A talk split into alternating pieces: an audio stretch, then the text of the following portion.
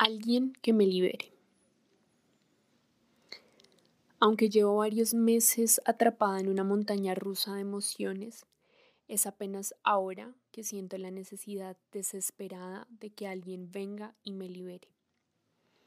Antes, como espectadora, sentía compasión por aquellos que no podían salir de círculos viciosos, cargados de mentiras, sufrimiento, falsas promesas y desamor.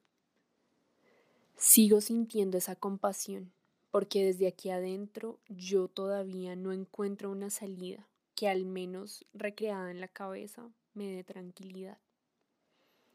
Estoy presa, amarrada a los besos y caricias que no recibí, atada a un imaginario de escenas que solo han ocurrido en mi cabeza, en una recarga persistente y desgastante de esperanza.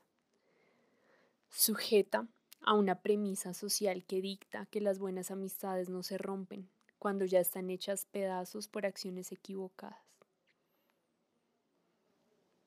No estoy segura de cuál escenario prefiero.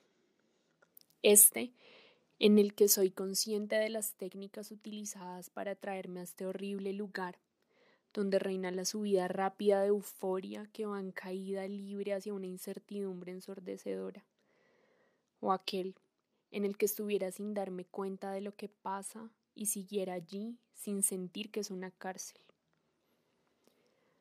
Lo grave aquí es que he tenido la fuerza para pedir ayuda y me la han dado entregándome las llaves. Por días he salido, pero él desde adentro me llama y yo vuelvo a entrar. Reconozco la valentía de pedir ayuda pero me angustian las veces en que prefiero guardar silencio. Finalmente, si no grito por auxilio, puedo quedarme aquí.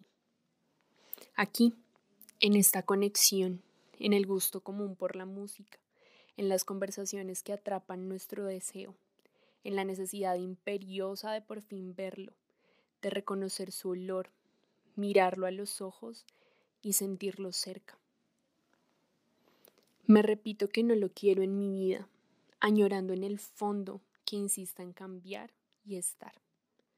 Él vuelve, permanece, pero no cambia, y vuelve aquí una recarga más de esperanza.